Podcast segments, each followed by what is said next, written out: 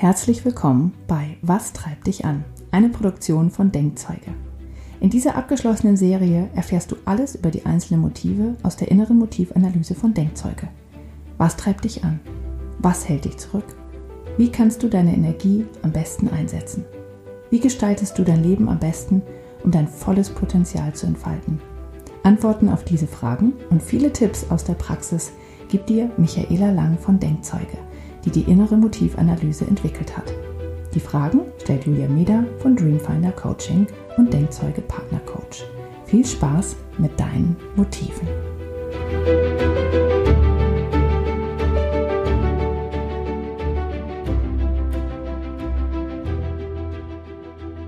Heute sprechen wir über das Motiv Bewegung und Aktivität. Und darauf freue ich mich sehr, weil das ist tatsächlich ähm, eins, was auch gern verwechselt ne? mit, äh, mit anderen Motiven. Man denkt halt immer gleich an Sport. Ja, es steckt auch tatsächlich schon sehr viel Sportlichkeit dahinter. Also die Bewegung und Aktivität, die man dahinter vermutet, steckt auch mit dahinter. Aber es geht auch insgesamt darum, dass man etwas im Leben bewegen möchte und aktiv sein möchte. Das muss jetzt nicht unbedingt nur in physischer Bewegung sein. Also das kann auch sein, dass man aus, aus dem Mentalen heraus einfach was bewegen möchte. Ist dann aber wiederum nicht zu verwechseln mit dem Motiv Einfluss Macht. Das ist dann nochmal was anderes, aber die beiden miteinander verstärken sich dann. Ja, ein Mensch mit einem hohen Bewegungsdrang ähm, tut sich tatsächlich dann auch schwer, ähm, wenn er sich im Leben nicht bewegen kann. Das heißt, äh, der Tag muss geprägt sein von Bewegung. Also ähm, einen ganzen Tag im Büro dann sitzen, auf einem Schreibtisch sitzen und vom PC sitzen, würde solche Menschen auf Dauer tatsächlich krank machen. Ähm, und natürlich haben diese Menschen auch das Bedürfnis, in der Freizeit einen Ausgleich zu schaffen äh, zwischen dem, wenn sie eben längere Phasen dann doch sitzen mussten oder äh, überhaupt, wenn sie Stress im Leben haben. Also Menschen mit einem niedrigen Bewegungsdrang, die gehen dann lieber auf die Couch, um sich zu erholen und sich zu entspannen. Und Menschen mit einem hohen Bewegungsdrang wollen wenigstens spazieren gehen oder je höher der Wert dann ist, tatsächlich dann Sport machen. Und die brauchen den Ausgleich dann durch Joggen, Krafttraining oder irgendwas anderes, ja.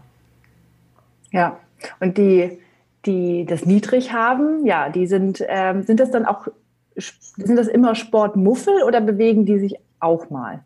Naja, das ist wie bei allen Motiven so. Wir haben ja immer den Wert zwischen 0 und 30 und sobald ich ein paar Pünktchen ähm, in meinem Bewegungsmotiv habe, habe ich schon auch etwas Bewegungsdrang, aber je mehr das natürlich gegen Null geht, umso weniger habe ich Lust, mich zu bewegen. Also ich hatte mal jemanden im Coaching, eine junge Frau, die saß dann ähm, mir gegenüber und ähm, die hatte ein Bewegungsmotiv von null.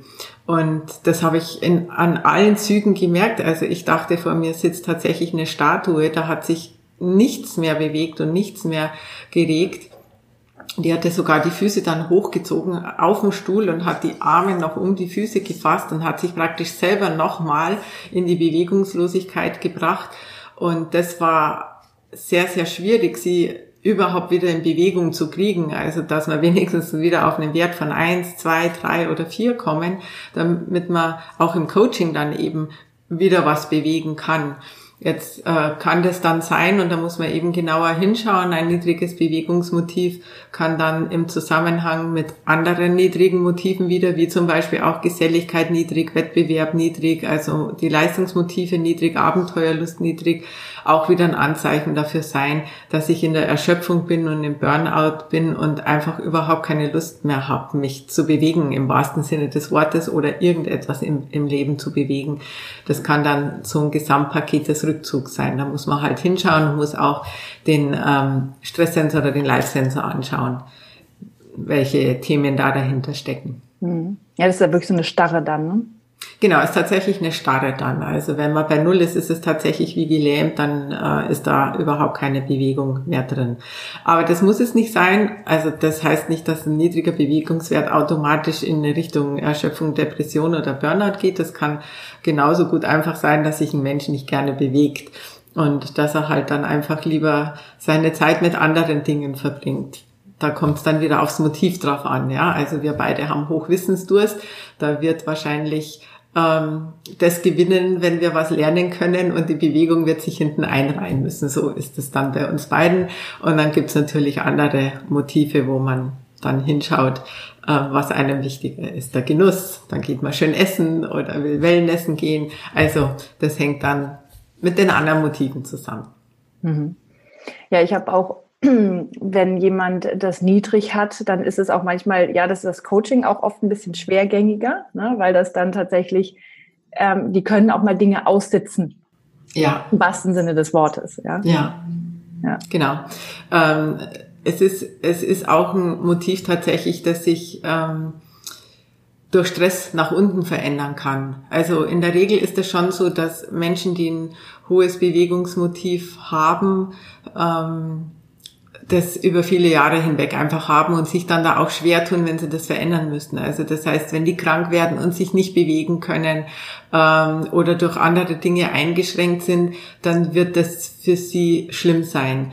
Ähm, während andersrum es eher schwierig ist, da muss was passiert sein, dass ein Mensch Lust hat, oder sich dieses Bewegungsmotiv nach oben verändert. Also wir, wir erleben ja immer mal wieder Menschen, die Übergewicht haben zum Beispiel, das oft verbunden ist, nicht alleine natürlich, aber oft verbunden ist mit einem niedrigen Bewegungsantrieb und die dann anfangen abzunehmen, Ernährungsumstellung äh, und verschiedene Geschichten und das natürlich dann mit Sport kombinieren, weil es dann einfach leichter geht, das Abnehmen.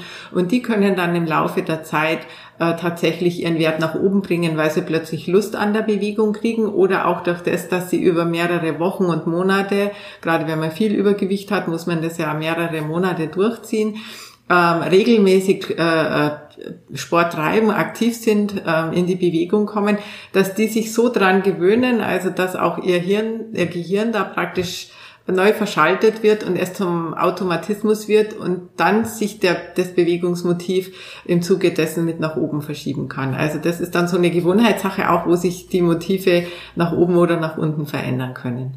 Mhm. Ja, das ist, wenn man das hoch hat, ich finde das mal ganz spannend. Ich habe einige Freundinnen, die das hoch haben. Ja. Das Bewegungsmotiv. Ich habe das so in der Mitte. Und das ist dann tatsächlich schwierig, mit denen mitzuhalten. Ja. Mhm. Und die können das aber auch oft gar nicht verstehen, dass man da keine Lust zu hat. Ja, nicht den ganzen Tag durch den Wald zu joggen, morgens um sechs oder was. so. Denk, oh, ja, das ist äh, tatsächlich, ich finde es sehr, sehr spannend, ähm, wie viel die in Bewegung sind. Ähm, ja. ja. Und wie auch wie verstimmt die sind, wenn sie es nicht kriegen. Ja. Genau, also für die Menschen ist es tatsächlich Stress, wenn sie sich nicht bewegen können, nicht bewegen dürfen. Und deswegen würde ich auch Menschen mit einem sehr hohen Bewegungsantrieb, also wenn es über 20 und weit über 25 dann sogar geht, auf jeden Fall empfehlen, sich einen Job zu suchen, wo sie sich auch bewegen können. Ähm, das muss jetzt nicht unbedingt dann auf dem Bau sein oder so, aber ähm, gibt ja auch andere Möglichkeiten, wo man äh, Events organisieren muss oder wo man in der Gastronomie unterwegs ist oder wo man vielleicht auch viel reist. Ähm, das macht diesen Menschen dann eben eher weniger aus als anderen, die sich nicht so gerne bewegen. Also sollte man tatsächlich auch im Job drauf schauen.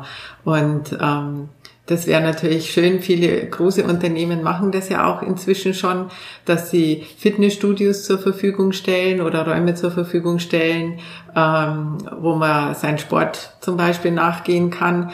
Und ähm, wahrscheinlich wird man darin auch genau die finden, die ein hohes Bewegungsmotiv haben. Während die anderen, die ein niedriges Bewegungsmotiv haben, das eher schon wieder als Stress empfinden und das Gefühl haben, oh, wenn ich da jetzt nicht reingehe, ähm, ist es dann komisch. Also für die ist es dann eher schon wieder Stress. Also je freiwilliger man sowas in einem Unternehmen dann tatsächlich machen kann, umso besser ist es, glaube ich, für die Leute, dass sie ähm, ihrem eigenen Antrieb da ein bisschen nachgehen können. Ja. Hm. Ja, ich habe eine Kundin, die hat ähm, Sportwissenschaften tatsächlich studiert, hat das ähm, Bewegungsmotiv hoch. Und die hat äh, festgestellt, also sie kann nie einen Schreibtischjob machen, ja. Und die ist dann Pharmareferentin äh, geworden, weil sie da halt ständig unterwegs war. Ja. Sitzt zwar viel im Auto, das nervt, ja. Das, also da muss ich dann also in der Freizeit noch mehr bewegen, aber dieses allein auf der Straße unterwegs sein, das, ohne das kann sie gar nicht, ja. Immer woanders sein, ja. Ja, genau. Also interessant ist es natürlich, ähm, äh, dann da einmal im Beruflichen zu sehen, auch in der Partnerschaft ist es wieder interessant. Wenn die beiden unterschiedlich sind, dann muss man da auch irgendwie schauen, wie man da einen Kompromiss findet, dass man vielleicht sich da freie Zeit schafft, wo der eine eben komplett seinem Drang nachgehen kann und der andere ähm, vielleicht dann Wellnessen geht oder sich mit einer Freundin oder einem Freund trifft und ähm, seinen anderen Werten danach äh, gehen kann und dass man vielleicht irgendwo aber einen Kompromiss findet, wo man sagt, so diese Bewegungsart ist jetzt für beide okay. Ja, vielleicht tanzen gehen oder so, das ist dann vielleicht ein guter Kompromiss oder ähm, keine Ahnung, Olli und ich haben uns jetzt ein Kajak gekauft zum Beispiel und wir paddeln jetzt ganz gerne und wir können das halt selber ganz gut steuern, ob wir mehr oder weniger Gas geben wollen, ob es eher sportlich wird oder ob es eher so ein Genussausflug wird. Also solche Dinge kann man dann eben schauen, ja. Interessant äh, ist vielleicht auch, dass man bei der Bewegung noch schauen muss, dass sich ähm, auch hier natürlich die Motive kombinieren. Das heißt, Menschen mit einem hohen Bewegungsdrang und zum Beispiel einem niedrigen Gesundheitswert, ähm, die schießen vielleicht eben auch mal übers Ziel hinaus und bewegen sich so viel, dass es ihrem Körper schaden kann, während Menschen mit einem niedrigen Gesundheitsmotiv hinten dran, äh, andersrum, Entschuldigung, mit einem hohen Gesundheitsmotiv dann hinten dran, ähm, das auf jeden Fall in der Kombination halten werden. Ja, also da wird die Gesundheit immer abgestimmt sein auf das, dass es gesund ist und mir nicht schadet. Und ähm, das kann zum Beispiel jetzt im Leistungssport ja passieren. Da muss man sich ja ständig und sehr viel bewegen. Das ist ja praktisch der Job.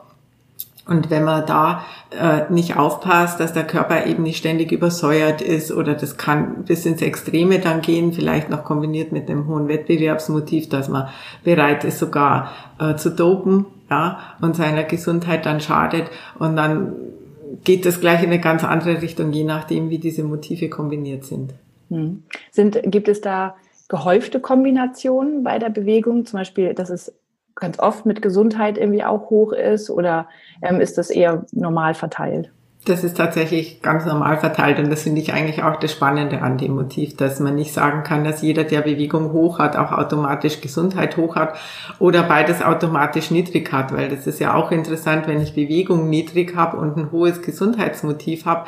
Ähm, dann ist es schon ein bisschen schwieriger, trotzdem meinen Körper gesund zu erhalten, wenn ich nicht so wirklich Lust habe, mich dabei zu bewegen, weil die Bewegung ist dann einfach ein Teil dessen, sich gesund zu erhalten. Ja, sagen zumindest die Mediziner und viele äh, äh, Sporttherapeuten draußen. Also ähm, dem würde ich auch irgendwo zustimmen, dass eine Nullbewegung definitiv dem Körper schadet und nicht gut ist, weil wir sind einfach dafür gestrickt, dass wir uns bewegen und früher der Mensch war ja praktisch nur unterwegs. Aber ich glaube jetzt nicht, dass ähm, das sagen dann halt gerne die Sportler. Das ist jetzt aber auch meine Meinung und das sehe ich auch an mir.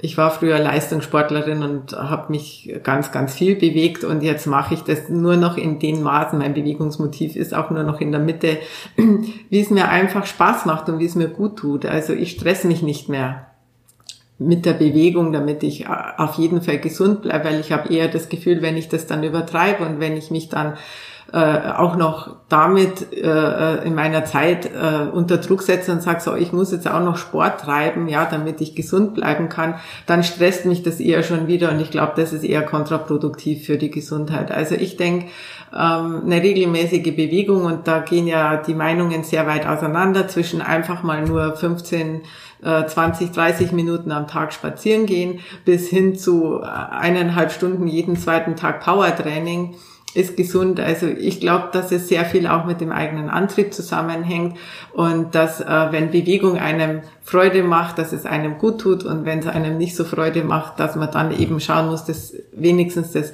notwendige Maß zu finden und das geht in beiden beiden Richtungen dann. Also zu niedrig und sich gar nicht bewegen, denke ich, ist dann in der Kombination mit Gesundheit nicht gut und ähm, es ist viel zu viel zu tun im eben ganz oberen Bereich und nicht mehr zu schauen, ob es dem Körper gut tut, ähm, ist dann auch nicht gesund. Also ich denke, da muss jeder für sich dieses Maß finden, wenn es in der Kombination mit der Gesundheit stehen soll. Aber wie gesagt, das Motiv steht ja nicht immer mit hinten dran. Ja, also das kann ja auch ganz niedrig sein, das Motiv. Deswegen es ist eine ganz unterschiedliche Möglichkeit und ich kann es nicht bestätigen, dass das immer oder öfter eine Kombination davon ist. Hm. Ja, ich finde es generell, ähm, gerade bei Bewegung, diese Motivkombination kann man hier so schön deutlich sehen. Ne? Also, dass man sagt, okay, wenn ich jetzt ähm, ja, Gesundheit mit hoch habe oder Wettbewerb noch mit hoch habe und so weiter, dann kann man wirklich sehen, die Ausprägung sehr schön sehen. Ja, ähm, also ich habe zum Beispiel mal ähm, eine Kundin gehabt, die hatte das auch als höchstes Motiv und dann aber Wettbewerb ganz niedrig. Ja, und für sie war das, also sie sollte dann ähm, ein Freund wollte sie mit zu so einem ähm, Lauf anmelden, ja. Also so ein 10 Kilometer Lauf oder so. Es ging noch nicht mal darum, zu gewinnen oder so, ja, sondern es einfach nur mitzulaufen. Sie sagt, für sie war das so furchtbar, dieser Gedanke, gegen, also eine Nummer zu kriegen und da antreten mhm. zu müssen. Also jetzt antreten, das war so schlimm. Also mhm. da hat sie gesagt, nee, dann lieber laufe ich gar nicht mehr als das, ja. Also ja. sie war eher so, ne, Yoga und, und, so, solche äh, Rückentrainings oder was weiß ich was, aber nicht also nicht das, das in irgendeiner Form der Wettbewerb. Das ging ihr so gegen den Strich und er konnte es überhaupt nicht verstehen, wahrscheinlich, weil das ihm das ganz viel Spaß gemacht hat, ja. Ja, das ist tatsächlich ganz spannend, ähm, wenn man mal dann nochmal in den Sport geht. Es gibt ja die unterschiedlichsten Sportarten, wie man sich bewegen kann und ähm, die alle können natürlich irgendwo da einen hohen Wert oder einen mittleren Wert ähm, beinhalten. Aber das Spannende ist schon, wenn wir jetzt mal so Wettkämpfe anschauen oder nehmen wir einfach mal nur einen Marathon. Ja, wir hatten jetzt hier gerade in Berlin wieder den äh, regelmäßigen Marathon wo zigtausende von Leuten mitlaufen. Und ähm, wenn man das so beobachtet, kann man das ganz gut sehen, die Motivkombinationen. Da ist natürlich eine Gruppe, die ist, die hat Hochbewegung, ganz klar, und die hat aber auch Hochwettbewerb, weil die machen da einfach mit, um zu gewinnen, um ganz vorne mit dabei zu sein. Und dann reiht man sich irgendwo ein, der Beste zu sein, unter den Top Ten zu sein, die beste Frau zu sein, die jüngste Frau zu sein mit dem besten, ich weiß es nicht was. Also da steckt dann der Wettbewerb dahinter, da gibt's mehrere Möglichkeiten. Aber es kann auch die Sichtbarkeit dahinter stecken, dass man einfach auffallen will, dass man dabei sein will und was Besonderes sein will, weil man den Marathon mitgelaufen ist. Es kann auch Geselligkeit sein, die das unterstützt, weil man vielleicht mit seinen Freunden oder unter vielen anderen Gleichgesinnten ist, mit denen man dieses Erlebnis teilt.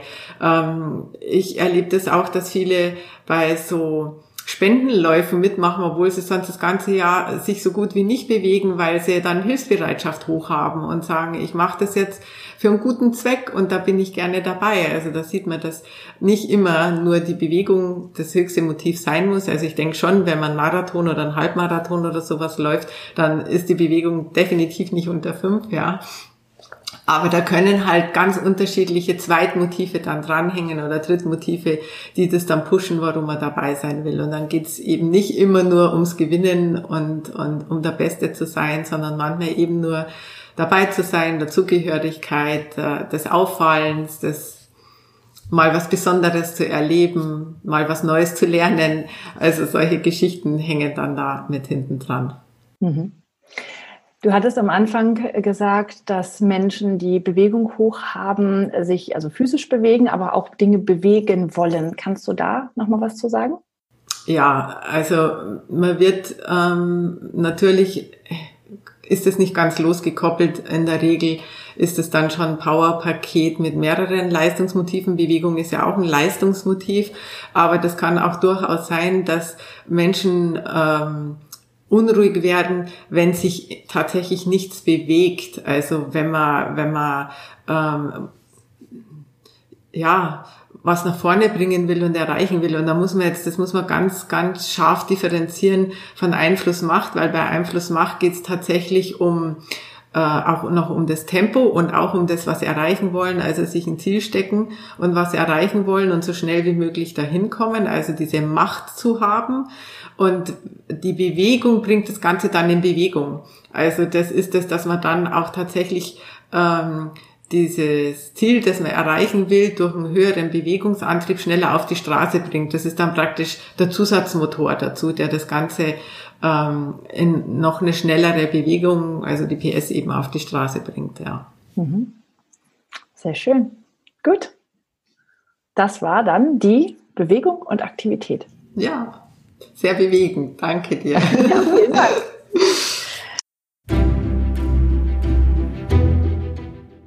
Das war Was treibt dich an von Denkzeuge mit Michaela Lang und Julia Meder.